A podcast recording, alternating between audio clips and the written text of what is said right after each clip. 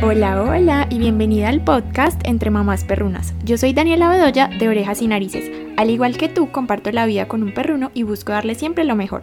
Bienvenida a este espacio en el que hablaremos de perros, de su bienestar, de la vida junto a ellos y de cómo podemos amarlos mucho y amarlos bien.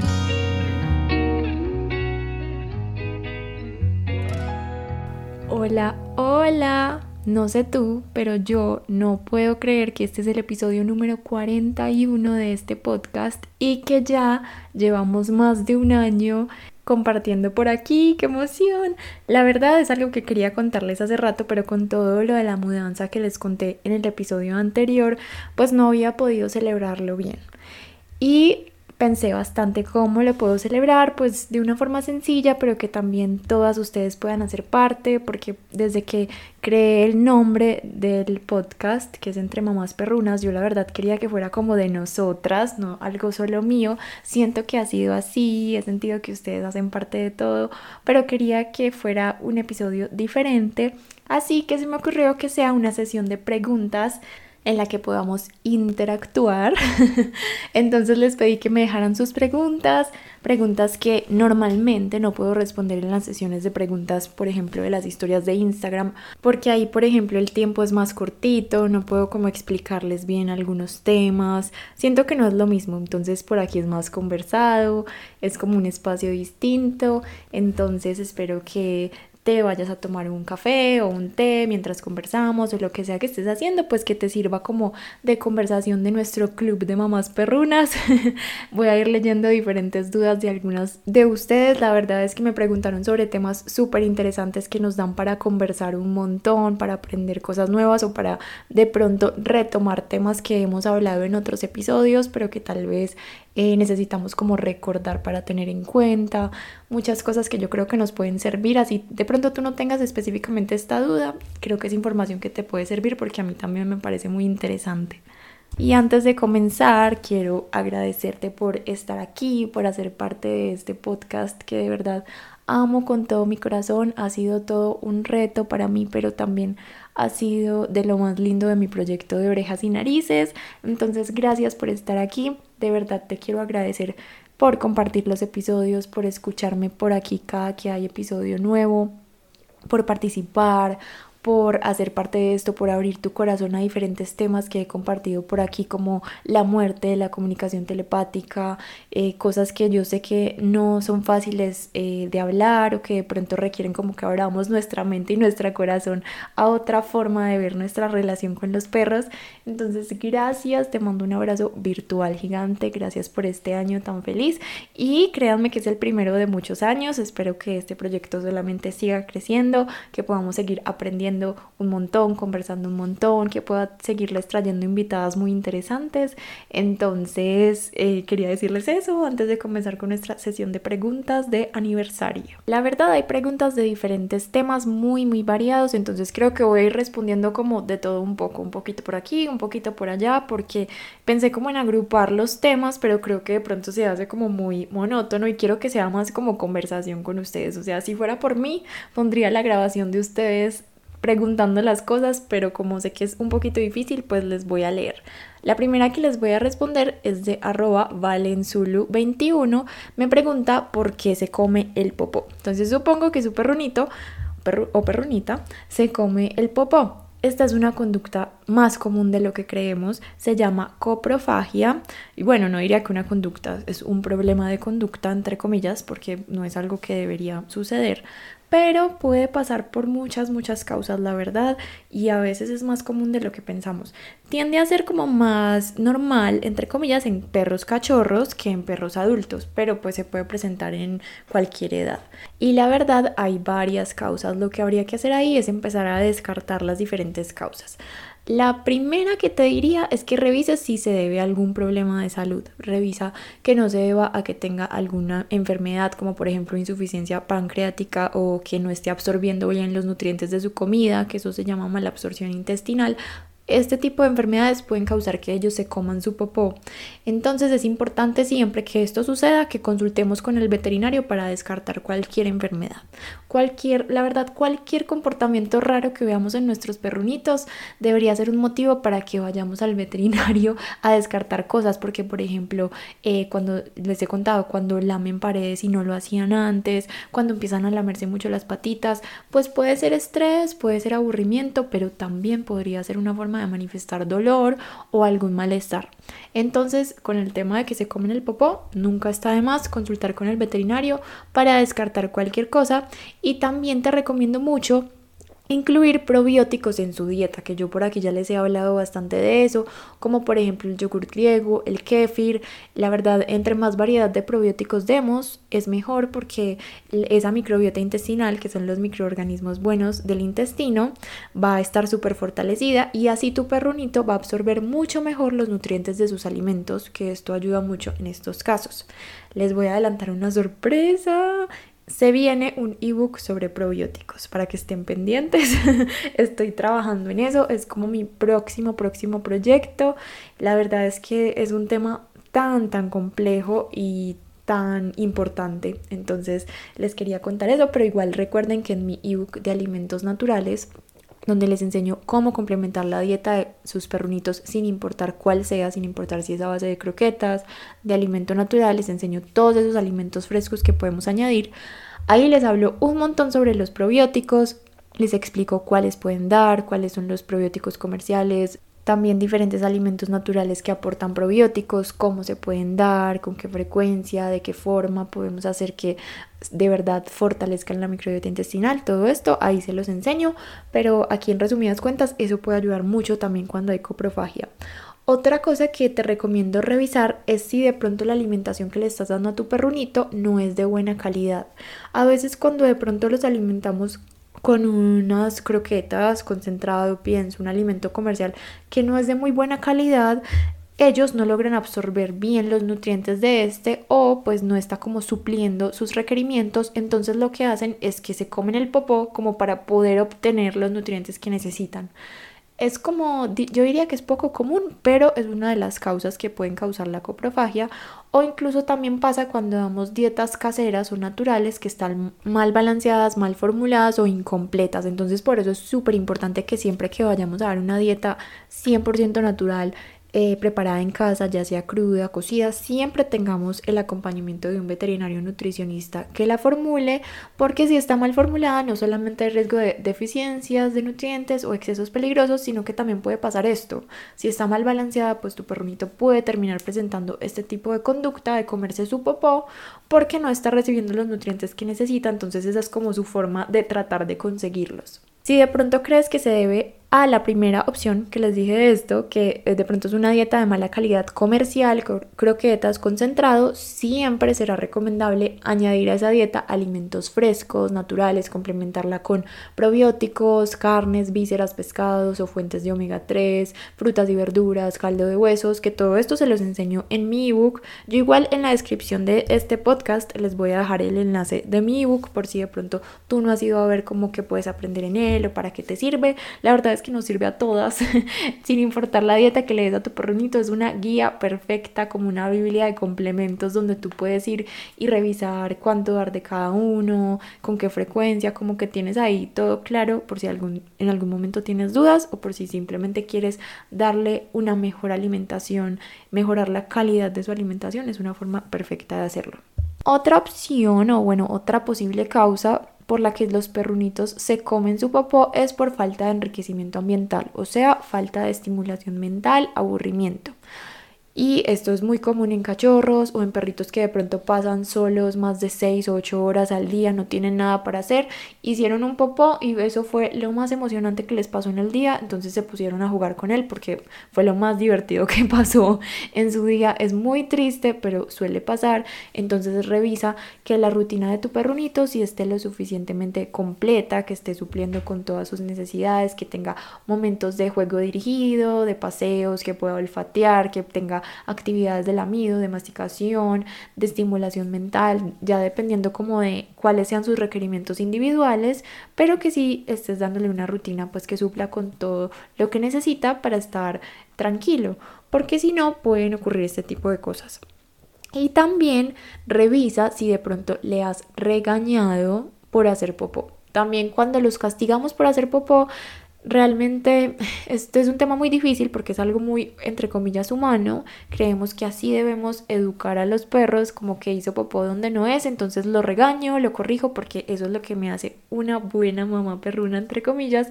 Pero realmente hay que entender muy bien que los perros son una especie completamente distinta a los humanos. Y si tú lo regañas por hacer popó, tu perro no va a entender que lo estás regañando por hacer popó, simplemente va a entender que tú estás de mal humor y que el popó causa que tú estés de mal humor y que le grites o que le hables de forma alterada. Entonces lo que va a hacer es que cuando haga popó se lo va a comer para evitar ese regaño. Esta es la causa más triste, pero yo creo que es la más común. Eh, también pasa cuando hay perritos cachorros que de pronto no tuvieron una mamá como en un espacio cómodo, sobre todo como por ejemplo los perritos de criadero que viven como en un espacio muy estrecho, entonces su mamá no les puede enseñar como hábitos de higiene y pues aprenden a convivir con el popo cerca y no aprenden que el popo debe estar aparte, que no se lo deben comer. Entonces revisar como si de pronto es alguna de estas dos opciones, si de pronto ya descartaste todo lo anterior, suele pasar mucho, por ejemplo, con los perritos de la raza bulldog, porque estos perritos solo nacen por cesárea. Entonces normalmente no tienen una muy, entre comillas, buena mamá, porque su mamá pues no tuvo el parto natural, entonces a veces simplemente se despiertan de la cesárea, están rodeadas de cachorritos, pero les cuesta como ese proceso natural de entender que son sus bebés. Entonces, sí, es delicado. Hay que tratar como de revisar muy bien cada caso. Si de pronto te pasó que fue por regaño o por este tema de los hábitos higiénicos, hay que tener mucha paciencia en eh, tratar de revisar como el caso individual. Si es necesario para ti buscar asesoría profesional, pues siempre será la mejor opción. Eh, si ya tu perro lo asoció con regaños o con algo negativo, trata entonces de premiarle cada vez que haga popó para que vuelva a tener como una asociación positiva con el popó y ya cuando vuelva a hacer popó tranquilamente cerca de ti, puedes entonces sí enseñarle dónde puede hacer, como premiándole cuando haga donde sí debería. Es todo un proceso que creo que acá pues nos quedaríamos hablando todo el episodio del podcast de eso, pero también recuerden que hay un episodio donde les enseño cómo enseñarles a hacer pipí en el lugar indicado por si lo quieren buscar y también ahí pues les hablo un poquito sobre el tema del popó y realmente es como el mismo proceso para enseñarles entonces les sirve un montón. También hay otras dos preguntas que sí se relacionan mucho con este tema que acabamos de hablar.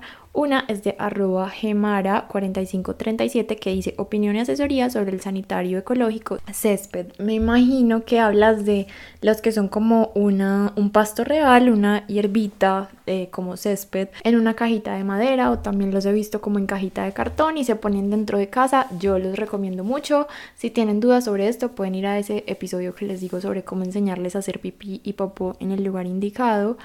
Y ahí les menciono que yo siempre recomiendo que si tú puedes tener esa alternativa por siempre, no solamente para cachorros, sino también para perros adultos, ya sea césped real o sintético, siempre va a ser la mejor opción porque es mucho más claro para enseñarle a tu perro por la textura. Ellos aprenden mucho a identificar la textura donde hacen, entonces eso va a ser mucho más fácil la comunicación para enseñarle dónde sí debe hacer y para después, si de pronto es cachorro, enseñarle a hacer fuera de casa. Entonces a mí me gustan mucho, los recomiendo.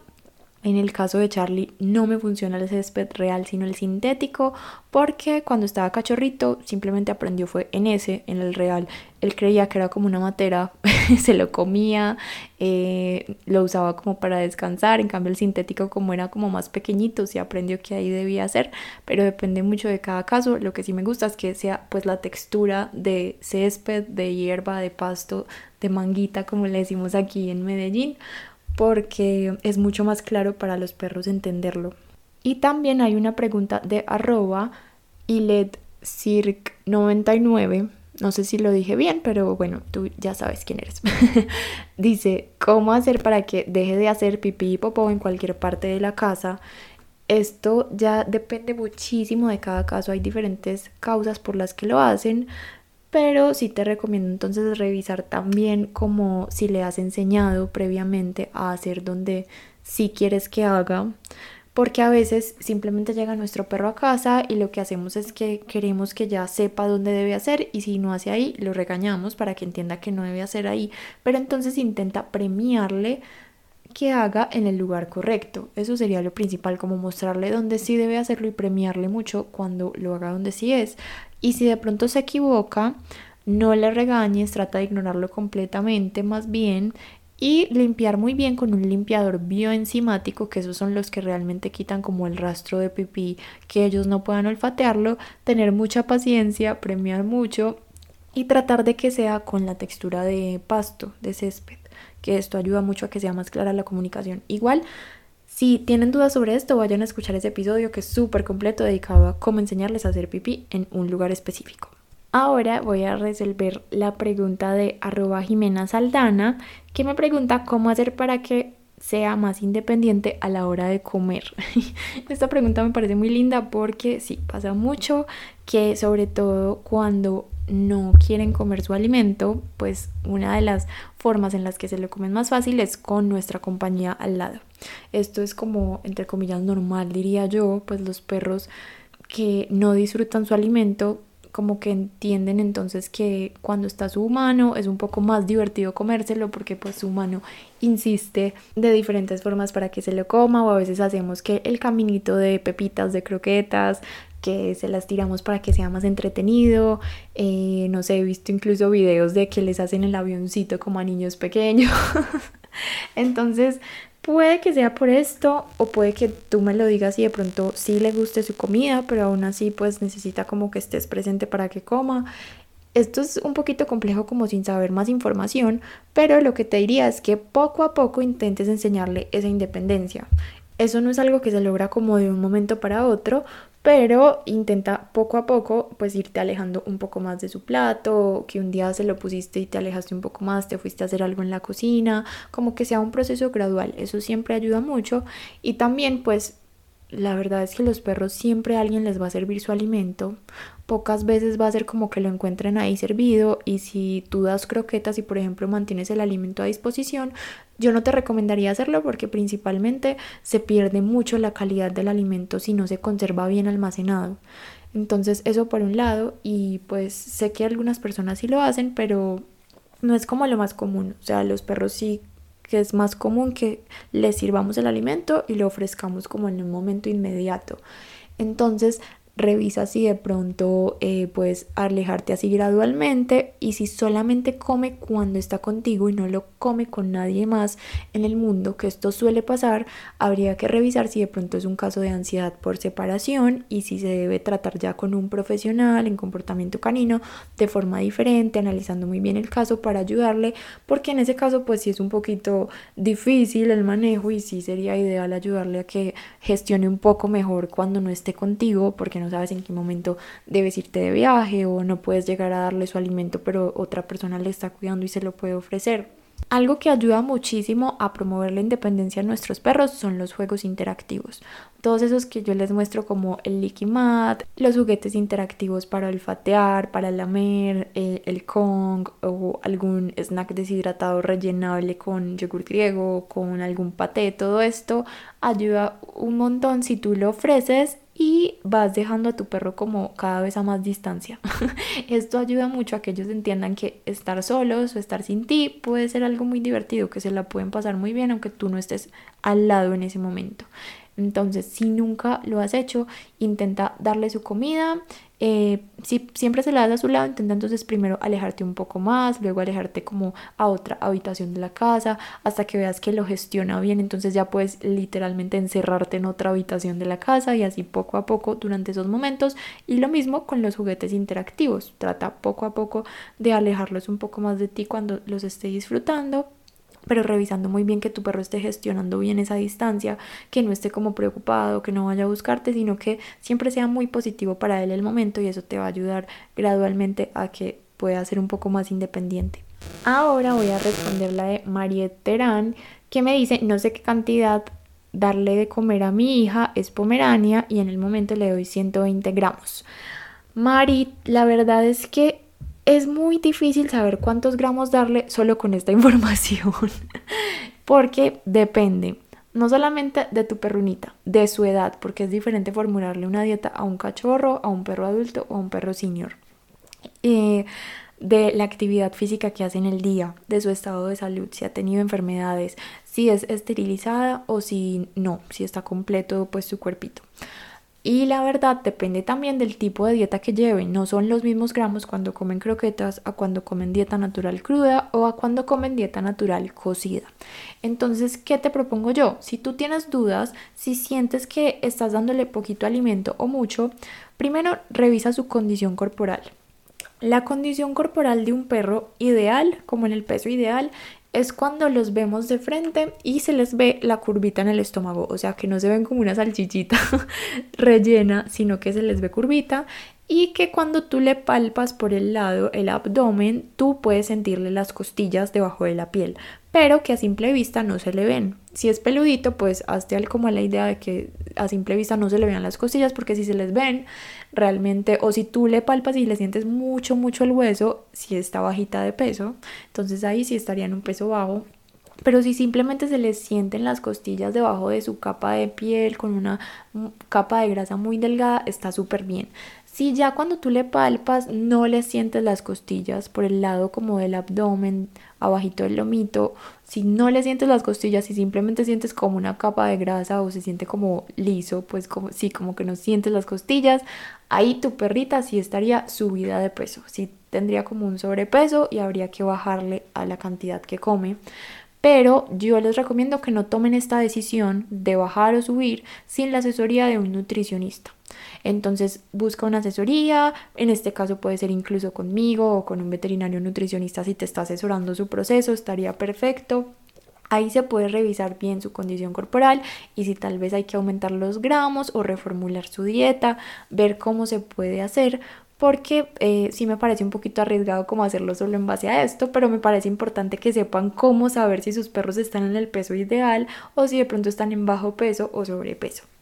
Jennifer Acevedo me preguntó cuál es la cantidad adecuada de calcio, cáscaras de huevo, para un gordito de 5 kilos. Listo, la verdad la verdad pasa algo muy similar a la pregunta anterior, por ejemplo, como me decía Mari, y es que no puedo darte la información eh, adecuada solamente con esa información. O sea, aunque él pese 5 kilos, no sé cuál es la cantidad de su dieta, ni la formulación, ni qué tipo de dieta está consumiendo. Yo supondría que come dieta cocida. Normalmente cuando damos una dieta natural cocida casera, debemos siempre suplementar el calcio con alguna fuente de calcio. Hay diferentes. Una, por ejemplo, son los huesos carnosos molidos. Los huesos carnosos molidos sí se pueden cocinar y aportan calcio. También puede ser carbonato de calcio que se puede conseguir como producto comercial o que se puede obtener haciendo polvo las cáscaras de huevo. O sea, no solamente son cáscaras de huevo, sino que esas cáscaras de huevo se deben haber secado, lavado muy bien y se deben pulverizar para que realmente nuestros perrunitos puedan absorber el calcio. Entonces, pues no te puedo decir una cantidad exacta solamente con su peso porque habría que revisar, pero sí es importante que solamente demos este tipo de suplementos de calcio cuando un veterinario nutricionista lo formuló en una dieta cocida o por alguna razón diferente en otro tipo de dieta. Porque he visto en internet, por ejemplo en Instagram eh, o en TikTok, que enseñan a hacer este suplemento de calcio con cáscaras de huevo y de forma como muy arbitraria se dice que eso es muy buen suplemento, que se lo ven a sus perritos, pero la verdad no deberíamos dar una dieta con excesos de calcio porque a largo plazo puede ser peligroso por diferentes razones, o sea, hay muchas, no solamente que pueda causar cálculos, sino que también el exceso de calcio puede causar que no absorban otros nutrientes como por ejemplo el zinc y que cause enfermedades en la piel, entonces la verdad es complejo es un tema complejo, no deberíamos nunca darles como una sobredosis de calcio. Siempre que es calcio, que sea que te lo formule el veterinario nutricionista y esta persona te debe decir qué cantidad, ya sea en gramos o en otra medida, por ejemplo cucharaditas o algo así, te debe decir qué cantidad dar y cada cuánto. Esa es la única forma en la que te podría decir de forma responsable cuánto debes darle porque sí habría que revisar bien cómo está formulada la dieta. Y muy pegadita de esta pregunta está la de arroba acosta Diana, de Diana, que me pregunta cuál es la forma, la mejor forma, perdón, de darles calcio en polvo u otros suplementos. Bueno, ella me dijo en polvo zinc u otros suplementos. No sé si de pronto sea que tú tienes un suplemento que contiene zinc y calcio, porque son algo diferente, pero realmente, como les decía, hay diferentes formas de aportar calcio en las dietas. Si tú das una dieta a base de croquetas, concentrado, pienso, perrarina, este alimento ya trae un aporte de calcio, ahí no sería recomendable suplementarlo como algo extra porque pues habría excesos. Entonces, sí, a menos de que el veterinario los recomiende, no sería necesario ni recomendable. Eh, cuando son dietas caseras, por ejemplo, una dieta BARF cruda, el calcio se da a través de los huesos carnosos, se debe hacer todo un proceso de transición guiado por un veterinario nutricionista en el que se introduce a esta dieta y se introducen los huesos carnosos, pero esa es la principal fuente de calcio y minerales, que son huesos pequeños recubiertos por carne, acordes al tamaño de la mandíbula de cada perro. Eh, si se los comen, se los tragan por si eres nueva por aquí. Eso a mí al principio me parecía súper raro, pero sí, se los comen. Eh, bueno, cuando son dietas cocidas, el calcio se suplementa porque nunca debemos cocinar los huesos, entonces se formulan diferente a una dieta cruda y el calcio se debe suplementar ya sea con, por ejemplo, como les decía, eh, se pueden cocinar los huesos carnosos molidos, pero muy molidos, son los únicos que se pueden cocinar, o también se puede suplementar con polvo de huesos, carbonato de calcio, eh, hacer el suplemento con cáscaras de huevo hechas polvo, lo que les decía, ya depende de cada caso. No es que haya como una fuente mejor que otra, diría yo. Yo les diría más bien que si la dieta está formulada correctamente, estaría perfecto. Porque si yo doy una dieta cruda con huesos carnosos, pero está mal formulada, pues el aporte de calcio ahí puede ser súper peligroso o súper deficiente. Entonces depende mucho. Pero sí, lo importante es que cada dieta que demos esté formulada adecuadamente, que esté bien equilibrada y así va a estar perfecto y va a funcionar muy bien y pues que se acomode a los requerimientos de cada perrito y a su tolerancia individual porque sabemos que no todos toleran bien el mismo tipo de dieta y esto es completamente normal como pasa con nosotros los humanos. Cambiando un poquito de tema voy a responderles esta de arroba cardona 115 me pregunta por qué cuando le doy un hueso a mi mascota llora. Me encanta esta pregunta porque es un tema que a veces no se habla. Listo. ¿Por qué? La verdad, pues habría muchas opciones o razones por las que puede pasar y siempre será recomendable revisar muy bien el caso individual. O sea, yo con esto no te puedo dar como un diagnóstico de comportamiento, pero te puedo decir que una de las razones más comunes por las que esto pasa es porque ese perrito tal vez no se siente seguro en su entorno. Y esto es súper duro que nos lo digan, incluso me ha pasado a mí, me pasó con Charlie cuando vivíamos en la casa anterior con mis papás.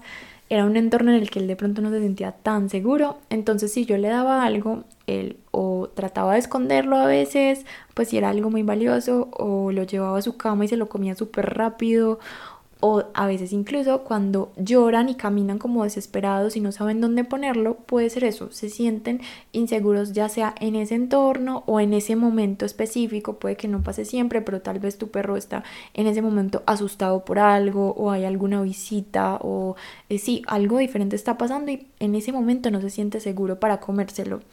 Eh, puede ser una razón. Entonces habría que revisar eso. Pero como te digo, pues es difícil que sea 100% cierto lo que te estoy diciendo en tu caso porque habría que conocer con detalles qué sucede, revisar de pronto si, si es un llanto pues como este que te digo, si de pronto es por otra razón.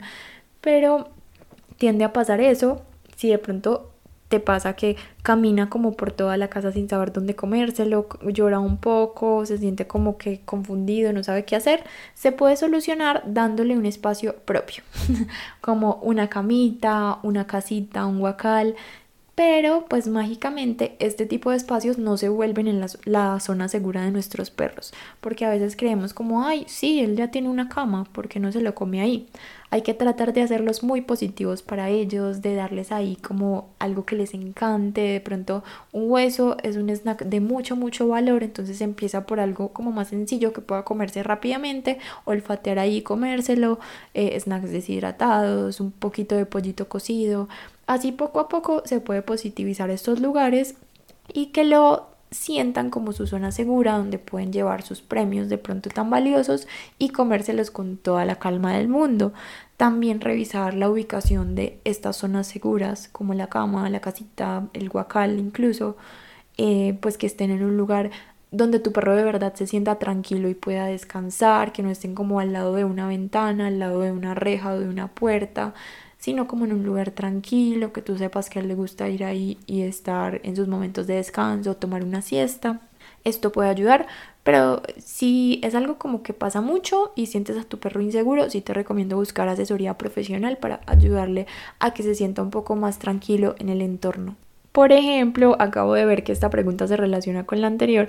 Qué risa yo. Al principio les dije, voy a tomar como una de por aquí y una de por allá, pero ya estoy como haciendo grupitos de temas similares. Pero bueno, sí, ahí está como un poquito más eh, útil para ustedes la información. Eh, Joa, Joana Castillo R, me preguntó, mi perro se lleva su comida a su cama para comer, no he podido que coma juicioso en su plato. Es precisamente por esto, porque probablemente en su cama se siente mucho más seguro, siente que es su lugar seguro y por eso se la lleva para comérsela allá, porque es algo muy valioso para él, entonces allá se siente más tranquilo.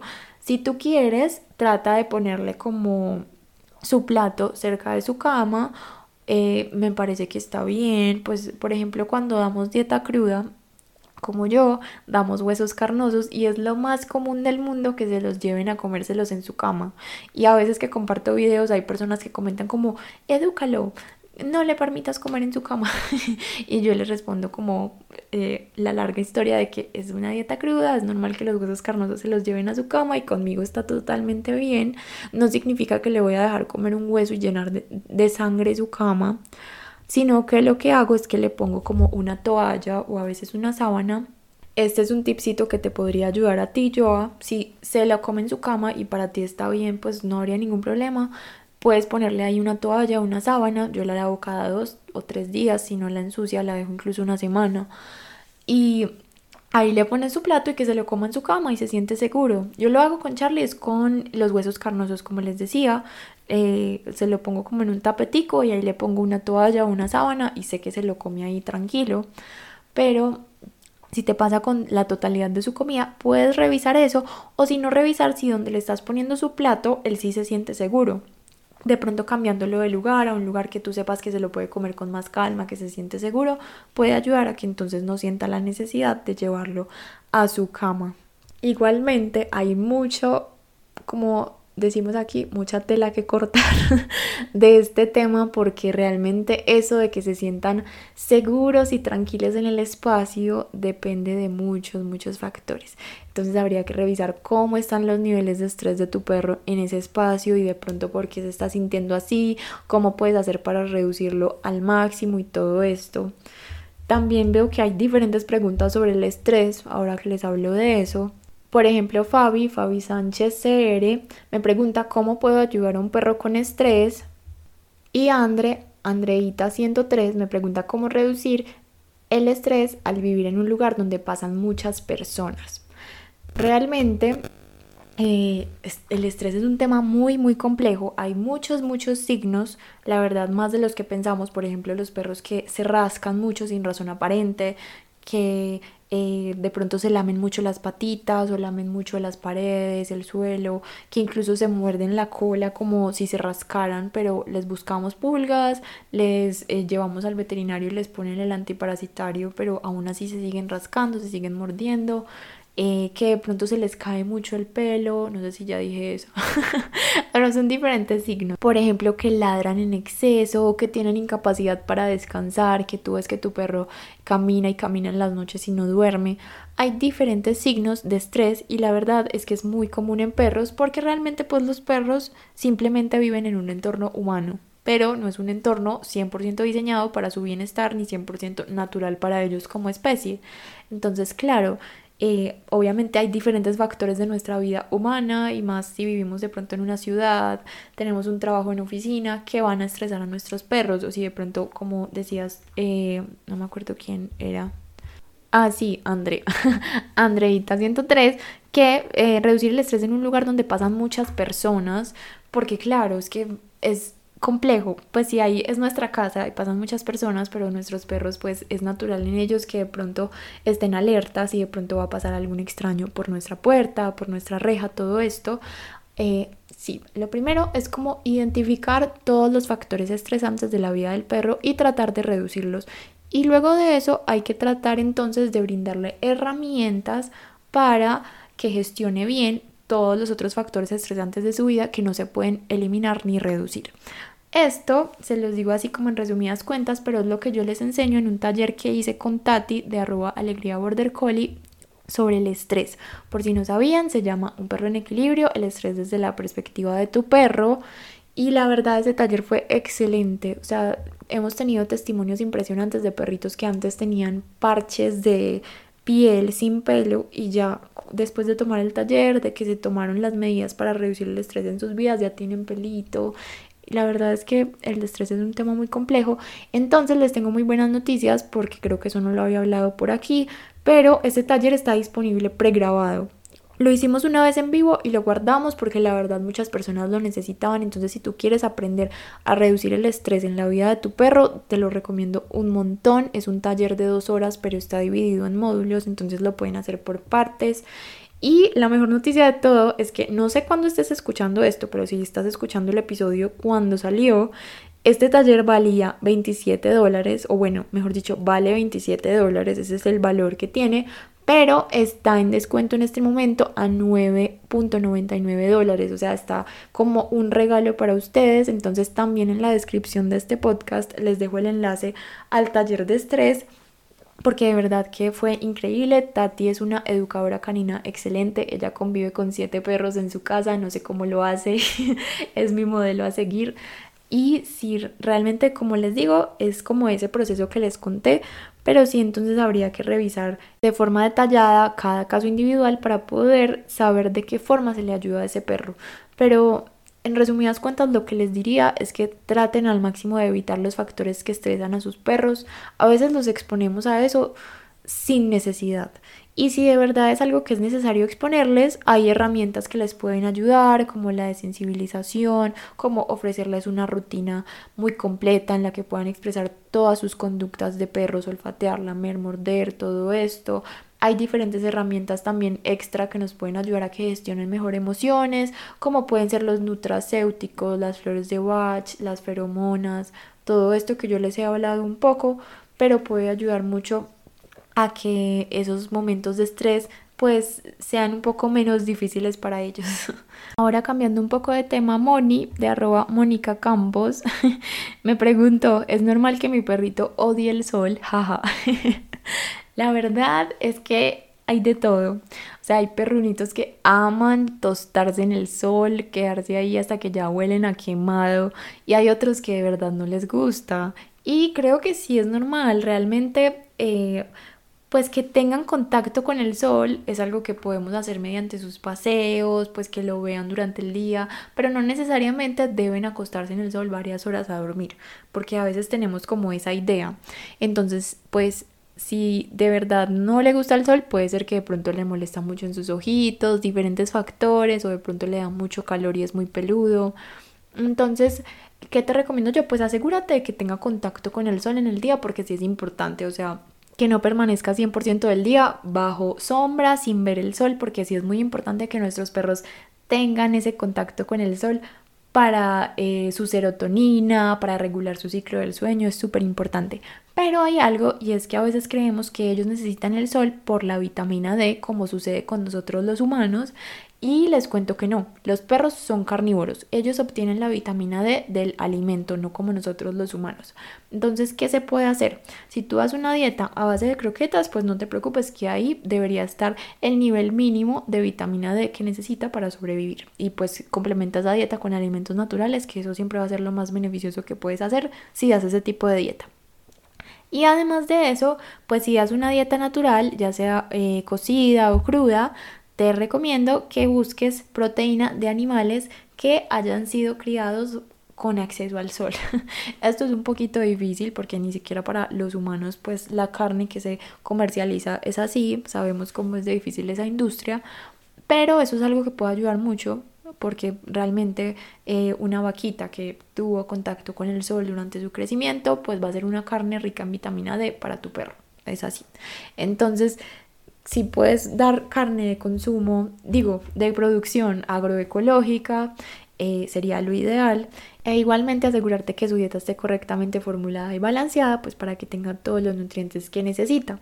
Pero sí, realmente los perros no necesitan el sol por la, para la vitamina D, como los humanos, ellos la obtienen de su alimento.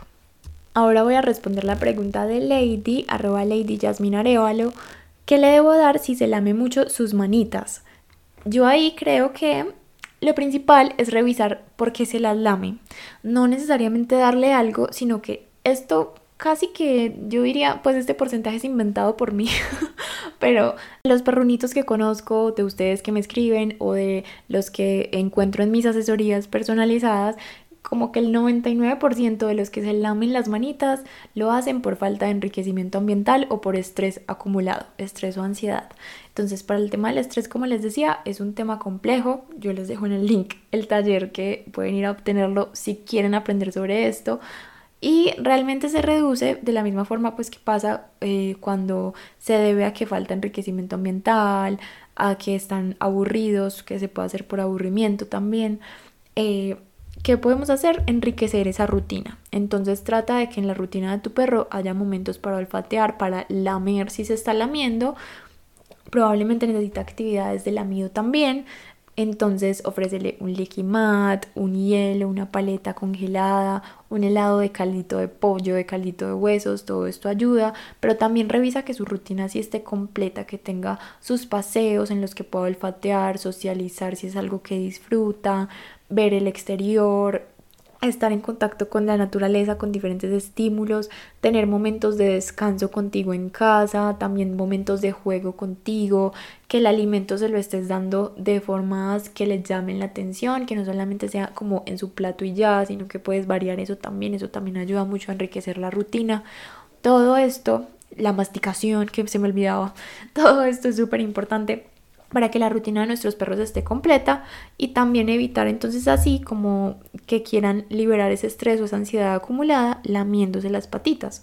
También pues si tú haces todo esto y lo sigues haciendo o si tú definitivamente sientes que esta no es la respuesta, revisa con el veterinario que no se deba a que tiene molestias en sus patitas, que tenga algún problema de la piel, o que incluso tenga dolor y lo esté manifestando con ese lamido de las patas, habría que revisar.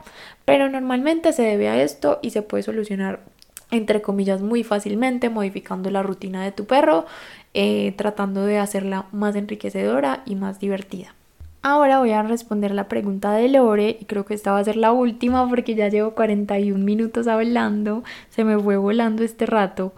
Eh, Lore, ¿cómo ayudo a mi perro que no olfatea en el paseo, solo quiere correr? Me encanta esta pregunta porque sí es súper importante promover los momentos de olfato. Realmente el olfato en los perros es todo, es la forma en la que perciben el mundo, la forma en la que ellos ven todos a su alrededor. Lo que para los humanos son los ojos, para ellos es el olfato. Entonces realmente sí es muy importante que olfateen en sus paseos. A veces hay perritos que salen como con tanta energía que tienden a no olfatear mucho.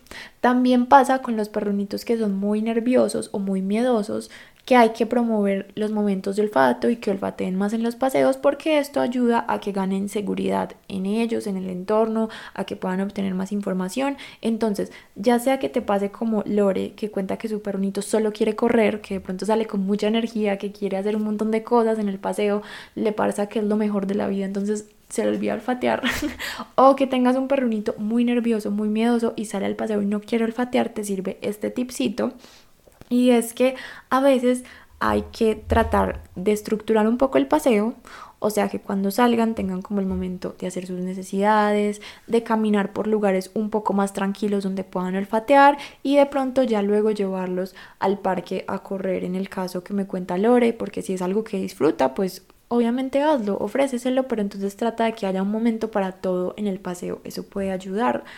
Y también si definitivamente sale como muy dispersa su energía, como que le presta atención a todo alrededor menos a olfatear, hay algo que te puede ayudar y es, por ejemplo, salir con una botella con agua en la que metes ahí como sus snacks favoritos o algunos trozos de carne o incluso salchichas, le haces como agujeritos a la botella y vas echando esa agüita por el suelo. Esto puede ayudar como en primera instancia, como en esos primeros momentos, a que su concentración se vaya a olfatear. Y así poco a poco puedes ir estimulando ese olfato y enseñándole a olfatear todo su entorno de forma más calmada y así como también bajarle un poco esa energía a que sea un, poco más de calma, de tranquilidad. Este tipcito ayuda mucho. Eh, también he visto que hay personas que lo hacen con premios en trocitos, simplemente tirándolos por el suelo. Ya tú miras que te funciona dependiendo de dónde vivas. A mí me gusta este de la agüita porque realmente no es algo que se va a comer, sino que simplemente va a hacer que se le llame la atención como de tal vez una planta, tal vez un, suelo literal sin nada. es como echar el agüita y ya llama la atención de tu perro a que olfatee un poco y pues ya se va distrayendo con los otros olores que va encontrando. También es importante revisar qué tipo de cuerda estás usando, de herramientas, mejor dicho, que te recomendaría en ese caso que uses arnés, que uses una cuerda larga. Todo esto ayuda a bajar mucho los niveles de tensión, de estrés al momento de salir a pasear y que tu perro pueda salir más en calma y de pronto sentirse más cómodo y tranquilo para olfatear. Porque a veces cuando salimos con collares de ahogo, cuerdas muy cortas, la tensión y como la ansiedad es tanta que el perro no puede ni siquiera como olfatear abajo de sí mismo. como que cuando son perros grandes el collar es tan corto, digo, la cuerda es tan corta que no pueden olfatear ahí mismo donde están. Entonces sí revisar las herramientas, todo esto ayuda a que tenga un buen paseo. Yo también tengo un episodio del podcast dedicado a los paseos, entonces lo puedes buscar si es algo que quieres como aprender, mejorar, te puede ayudar un montón. Y creo que ya hasta aquí voy a dejar hoy porque fueron 45 minutos de preguntas y respuestas. Me encantó, me encantó esta sesión. Creo que la podemos repetir en un tiempo. Por ahí me quedaron varias, pero espero que esto les sirva un montón, que les ayude como a resolver sus dudas si tal vez tenían. Y ya saben que cada cierto tiempo, yo intento hacerlo como cada 15 días, hago sesiones de preguntas en mi cuenta de Instagram, arroba orejas y narices, y que también tengo asesorías personalizadas donde podemos revisar todo este tipo de cosas, ayudarles un montón con el tema de rutinas, de alimentación, de dudas que tengan con sus perros, con cachorros, con todo esto, porque sé que son muchas y que a veces no sabemos a quién recurrir o no tenemos como información actualizada, entonces lo que necesiten, saben que ahí estoy yo, tu mamá perruna de confianza. no, pero ya, fuera de chiste, gracias por estar aquí. Saben que lo que necesitan me contactan y yo por ahí estoy muy pendiente. Te mando un abrazo enorme si llegaste hasta el final de este episodio y Espero que te haya sido muy útil la información, ya sea porque respondí tu duda o aprendiste algo nuevo o simplemente recordaste cosas que ya habíamos hablado por aquí, pero que también sirve mucho como tener frescas ahí en la memoria. Igualmente, saben que acá en Spotify, si estás escuchando en Spotify, puedes dejar un comentario, entonces les voy a dejar ahí por si tienen más dudas sobre sus perros, cuéntenme ahí si tienen más preguntas y dependiendo de lo que yo vea, si veo que son muchas, puedo revisar si hago parte 2 o si más adelante hago como otro episodio donde las responda. Entonces, si tienes más dudas o preguntas sobre algo relacionado con tu perrunito, déjalas en los comentarios de este episodio y nos vemos por aquí. Bueno, nos escuchamos de nuevo por aquí en una próxima oportunidad. Te mando un abrazo. Adiós.